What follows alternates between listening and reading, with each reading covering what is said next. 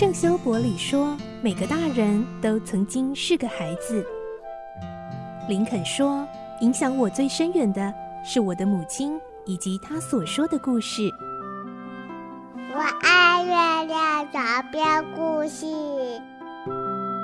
晚安，月亮床边故事。小青姐姐邀请每一位大孩子、小孩子一起听故事，不管多忙，也要和你一起听故事。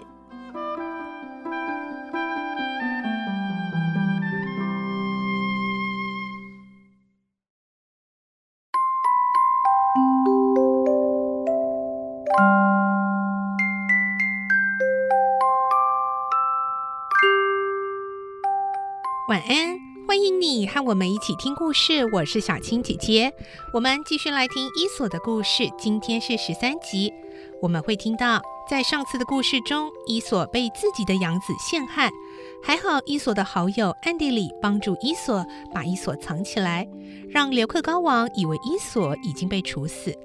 接下来我们就会听到刘克高王后来遇到难题，他非常后悔，竟然把伊索处死。而这时候，他得知其实伊索还活着，他会有什么反应呢？来听今天的故事。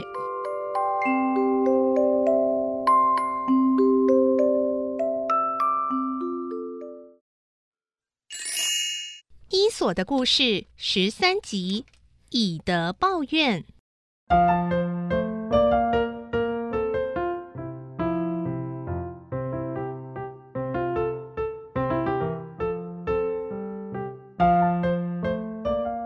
过一段时间，埃及王宁克多保罗听说伊索已经死了，就写了一封信，叫人送来给刘克高王。信上这么写着：“我埃及想建造一座上不达天、下不着地的高塔，但不知要如何建造。贵国若有人能够回答这个问题，我埃及愿连续十年。”进贡贵国，否则往后的十年，贵国必须年年进贡我国。刘克高王看完信，递给左右大臣，问道：“嗯，有谁能解答这个问题？本王有赏。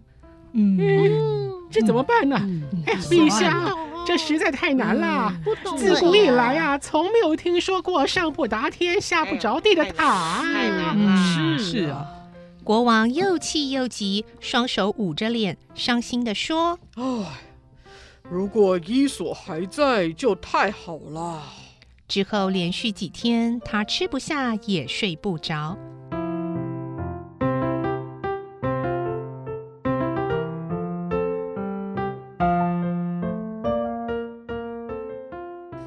法官赫米宝知道国王在伤心伊索的死，想要出来报告伊索其实被他藏起来，并没有用刑。不过他不敢。后来想了很久，才硬着头皮求见国王，说：“陛下，呃，臣罪该万死。”嗯，你说什么？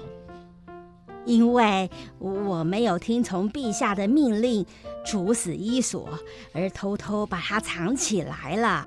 什么？伊索还活着？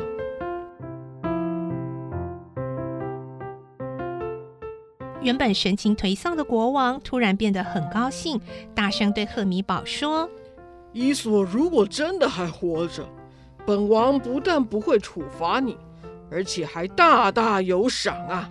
因为你救了他，等于救了本王啊！快，快把伊索带来。于是赫米宝告退下去，一会儿就带着伊索来到国王面前。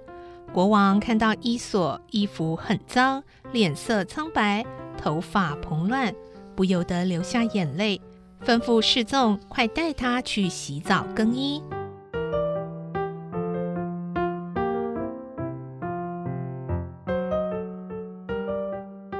索换好衣服出来见过国王，说以前的事是受到养子赫利斯的陷害。国王很生气，打算要杀掉赫利斯。伊索替他求情说：“为非作歹的人死了就可以结束可耻的人生，而让他活着，一辈子他都会受到良心的责备。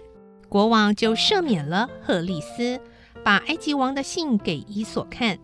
伊索看完信，毫不思索地说：“啊，陛下可以回信给他，说等到冬天来临，就派能够回答如何兴建上不达天、下不达地的人到贵国去。”刘克高依照伊索的话做了，接着任命伊索为主宰国事的大臣，以报答他的功劳。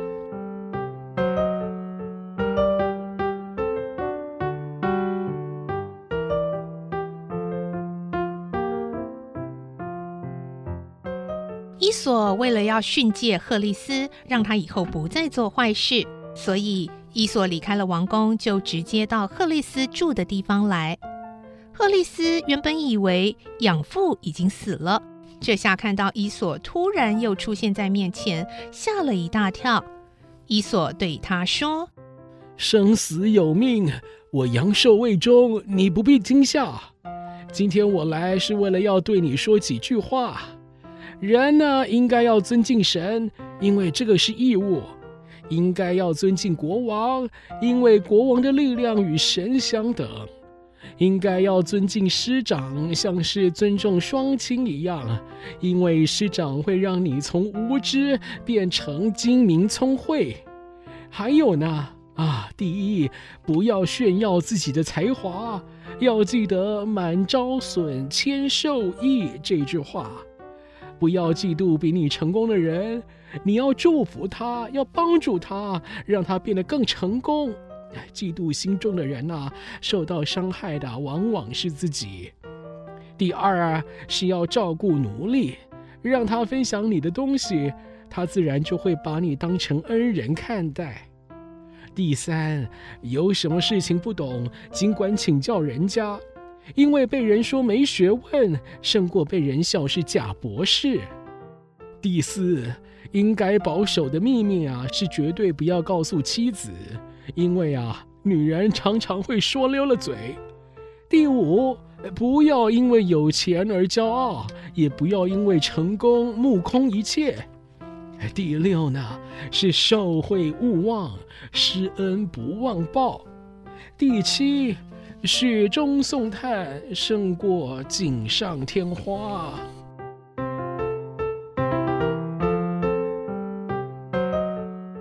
说完这些话，伊索就离开了。养子赫利斯心里很难过，听了这些话，好像挨了一顿鞭打，最后绝食而死。伊索知道后很伤心，慎重地埋葬了他。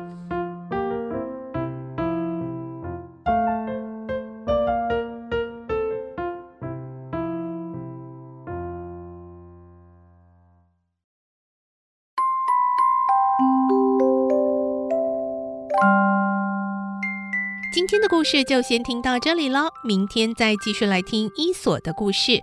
我是小青姐姐，祝你有个好梦，晚安，拜拜。小朋友要睡觉了，晚安。